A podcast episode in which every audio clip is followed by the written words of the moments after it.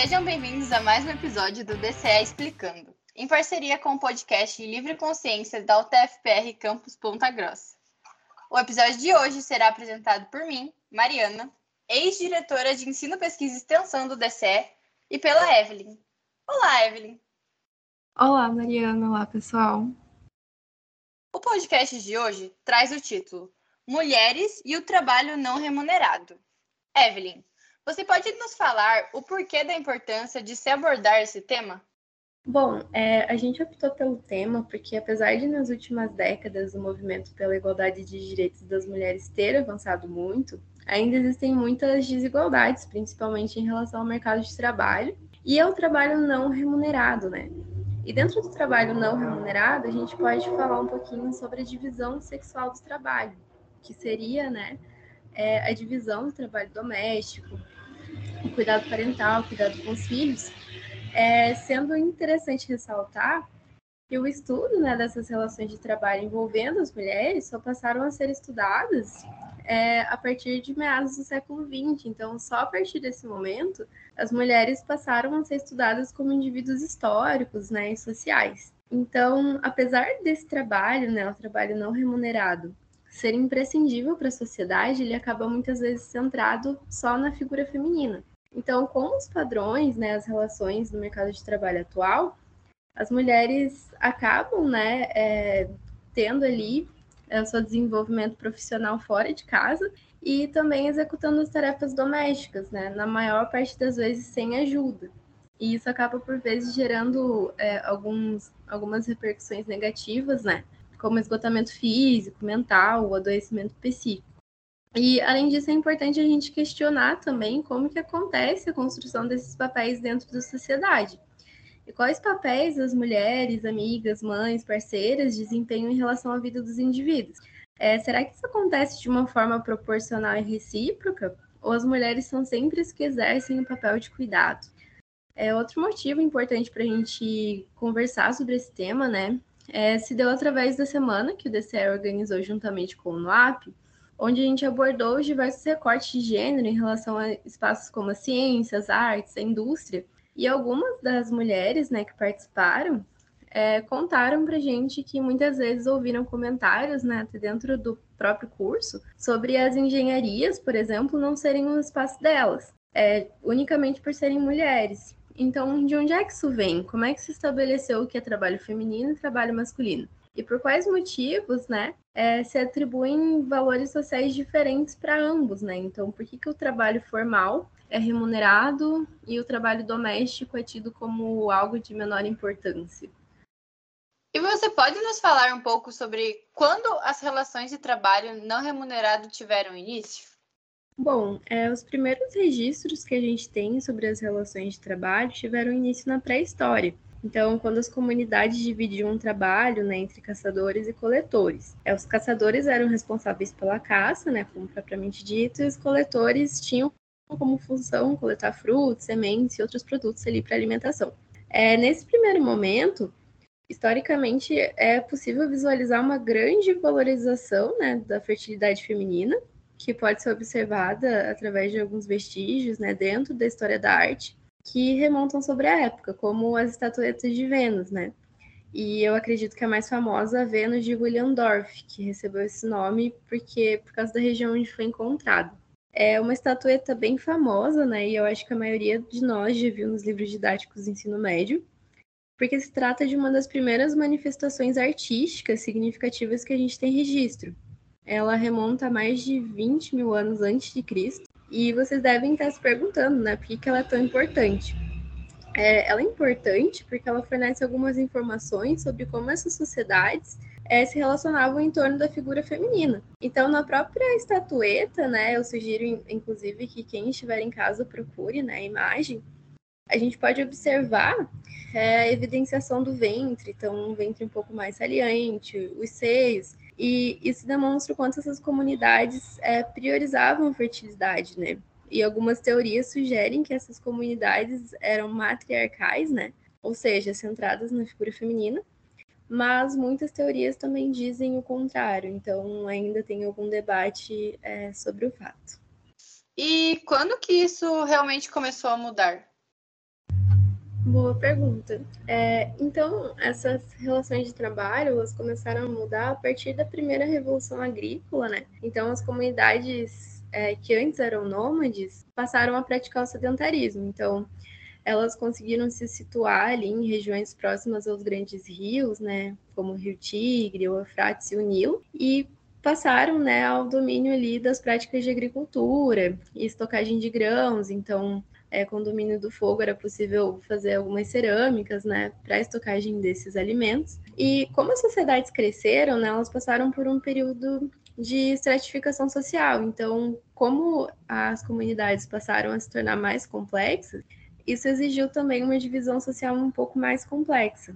Então a gente tinha né, algumas sociedades divididas entre setores da nobreza, os setores bélicos, né, voltados ali ao poderio militar, os camponeses, os escravos. E nesse cenário, né, o Levi Strauss, que foi um professor e antropólogo francês bastante importante né, no cenário da antropologia, vai dizer que essa divisão social mais complexa se tornou responsável pelo confinamento da figura feminina no ambiente doméstico. E ele vai dizer também é que a prosperidade de algumas comunidades ali só se deu a partir do momento em que houve a proibição do incesto. Então, as figuras femininas passaram a ser utilizadas é, entre as tribos ali, né, principalmente é, nesse contexto de casamento é, com troca, casamentos por interesse, para afirmar acordos. E se conclui né, que nesse processo de objetificação realmente feminina, as mulheres foram a primeira moeda de troca da história.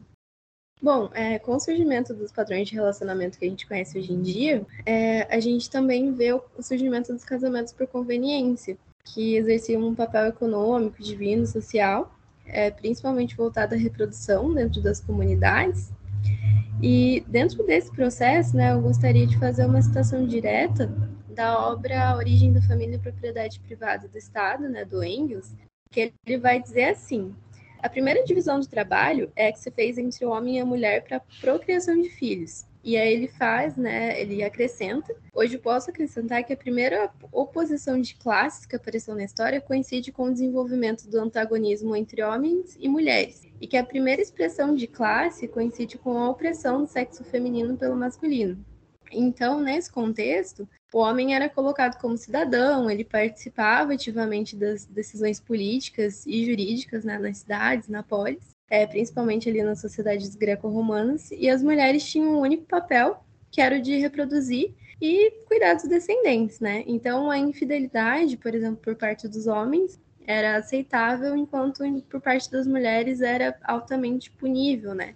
E nessa época houve um aumento muito grande em relação à prostituição, que na maioria eram mulheres pobres, né, que desenvolviam esse tipo de atividade. É, e durante a Idade Média, mais ou menos, a gente tem pouquíssimos registros, né, é, em relação à figura feminina. E a maior parte dos registros que existem é, foi feito pela figura masculina, né, que eram os clérigos. Então, na época, a igreja, né, como única detentora de conhecimento, era quem realizava esses registros. Então, tinham algumas narrativas muito duras, né, em relação à natureza e à capacidade das mulheres, né, principalmente voltadas ali ao fato de que elas seriam mais suscetíveis ao pecado, de que o único papel realmente ali biológico que elas tinham era o de cuidar dos filhos, que elas já nasciam, né, com uma beleza, uma docilidade ali. Então, a capacidade das mulheres para essas sociedades era voltada unicamente para a maternidade e para os cuidados com o lar. Que interessante. E você poderia falar um pouco sobre quando se iniciou a introdução das mulheres no mercado de trabalho? Bom, essa transição teve início no mundo ocidental, ali na primeira revolução industrial. Então, a gente teve um êxodo rural, né, é, com o surgimento das primeiras cidades industriais. Então, aqueles pequenos camponeses ali já não conseguiam competir mais com os grandes donos de fábricas. E a partir desse momento, né, a gente tem uma intensificação do trabalho assalariado. Então, os homens, que ganhavam muito pouco, já não conseguiam ser os únicos provedores da família, né? O que fez com que as mulheres e até mesmo crianças fossem trabalhar no interior das fábricas. Então, as, as mulheres trabalhavam em jornadas de 14 horas, recebiam menos que os homens e executavam trabalhos bem perigosos, né? Como ajustar peças né, no interior das máquinas, porque tinham as mãos pequenas o que dava margem para diversos acidentes, né, como queimaduras e amputamentos. Além desse trabalho industrial, as mulheres também desempenhavam um papel de mãe e esposa dentro do ambiente doméstico. E é importante ressaltar que mesmo que esse papel fosse desempenhado em sua maioria por mulheres, as leis de, algum, de, alguns países, como foi o caso da Inglaterra, até meados da década de 20, diziam que os filhos eram propriedade do marido e não da esposa. Então, vejam, mesmo que as mulheres desempenhassem esse papel familiar, elas ainda eram colocadas numa posição de poucos direitos, né, em relação às leis. E aqui no Brasil, né, a mesma coisa, assim. Então, na época em que as mulheres não votavam, é, era colocado ali que o voto, né, era proibido para pessoas com deficiência, mulheres, povos originários, entre outros, né?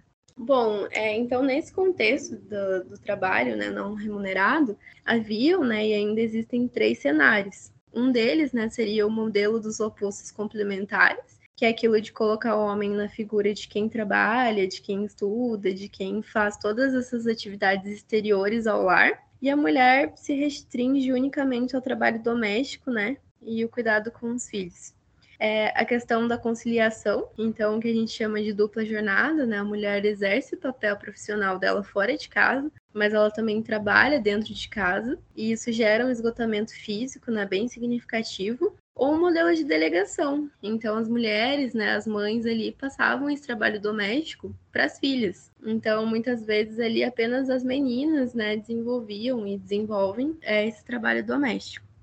E esses processos, eles acontecem de maneira exatamente proporcional para todas as mulheres? Bom, é, na verdade não. A gente teve as primeiras ondas do feminismo, né, da, da luta por direitos das mulheres, foi encabeçada ali por mulheres, né, que tinham uma condição financeira um pouquinho mais alta e que em sua maioria eram brancas. E aí as primeiras lutas, né, foram em relação a, por exemplo, ao mercado de trabalho, né, pelo direito realmente de trabalhar e exercer esse papel. Mas é interessante a gente ressaltar que essas desigualdades, né, elas não se restringem apenas ao gênero, mas tem outros recortes também, como etnia. Então, é interessante a gente citar a obra Mulheres, Raça e Classe, da Angela Davis, que ela trabalha com a interseccionalidade. Então, é, seriam as várias facetas né, do ser mulher em sociedade. E ela ressalta que enquanto as mulheres brancas lutavam por seu espaço no mercado de trabalho, as mulheres negras já trabalhavam há muito tempo. E enquanto as mulheres brancas lutavam contra o estigma de beleza, delicadeza e maternidade natural, as mulheres negras queriam ser humanizadas. E a Bell Hooks, né, é outra importante pensadora que também nomeia a nossa chapa do DCE, ela vai dizer, né, ela vai se questionar, e eu não sou uma mulher, porque enquanto mulher negra, ela tinha urgências em relação ao trabalho muito diferentes em relação às mulheres brancas, por exemplo. E você poderia nos dizer como esse cenário é refletido no contexto atual? É, no contexto atual, o Brasil ocupa um dos últimos rankings né, no quesito igualdade salarial.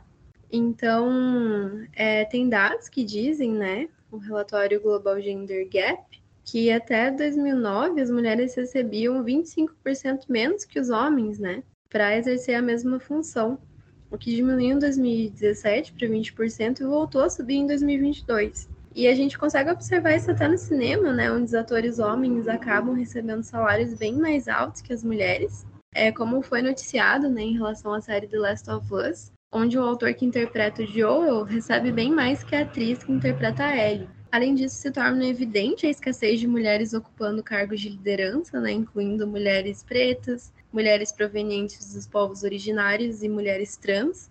E, além dos citados, né, existe uma divisão do que é trabalho de mulher e o que é trabalho de homem. Então, aos homens são destinados trabalhos bem remunerados, né, que são bem aclamados socialmente, como a engenharia, o direito, cargos políticos, né? E as mulheres são sempre associadas a trabalhos voltados à educação e ao cuidado, né, como enfermagem, é, os professores de educação básica, por exemplo, e são sempre profissões que carregam um certo estigma social, né, quanto à sua importância, quanto à sua relevância. É, e aí existem algumas teorias, né, que falam sobre a organização social do cuidado que dizem que tais funções não deveriam ser ali restritas, né, à exclusividade feminina. É, o autor Esquivel, né, ele vai dizer que o cuidado ele não deveria ser tratado enquanto uma preocupação particular das mulheres, ou como um trabalho dos mais pobres, mas sim como uma preocupação central da vida humana, considerando a combinação de quatro âmbitos: as famílias e domicílios, o Estado, o mercado e as organizações comunitárias. E aí, nesse sentido, a gente vê alguns países, né, que até tem algumas políticas, por exemplo, a Bolsa Paternidade, né, que os homens permanecem em casa no momento em que as mulheres dão à luz, né, e até que o recém-nascido atinge uma certa idade. É, alguns países que remuneram o trabalho doméstico. Então, é importante ressaltar que esse trabalho é de extrema importância né, para o funcionamento da sociedade e que ele não deveria ser de exclusividade feminina, né? Então, muitas das mulheres atualmente trabalham fora, cuidam dos filhos e quando chegam em casa, é, elas simplesmente não conseguem ter momentos de ócio, de lazer, enquanto os homens é, muitas vezes terminam né, as obrigações, os trabalhos fora do ambiente doméstico e conseguem descansar, conseguem assistir filmes, jogar e ter momentos de lazer e a eles às vezes é delegada só algumas tarefas, né, que são vistas como tarefas masculinas, como fazer pequenos reparos na casa, por exemplo. E isso acaba trazendo um fator, né, de adoecimento feminino muito grande. É, inclusive, as mulheres estão ali como uma das maiores vítimas, né, do desenvolvimento de doenças crônicas, como a hipertensão arterial, por exemplo. Então, todos esses fatores sociais, culturais, eles acabam contribuindo para esse adoecimento. Então é importante a gente realmente pensar esses padrões de gênero dentro do trabalho, dentro das instituições de ensino e toda a nossa lógica social né, em relação à divisão do trabalho. Então, estamos encerrando o episódio de hoje do Livre Consciência em parceria com o DCS sobre o tema de mulheres no mercado de trabalho. Lembramos que os episódios estarão disponíveis em nossa página no Spotify, Deezer e Apple Podcast. E também vocês conseguem nos acompanhar através do nosso Instagram, arroba livreconsciência e arroba dce.utfprpg. Até mais!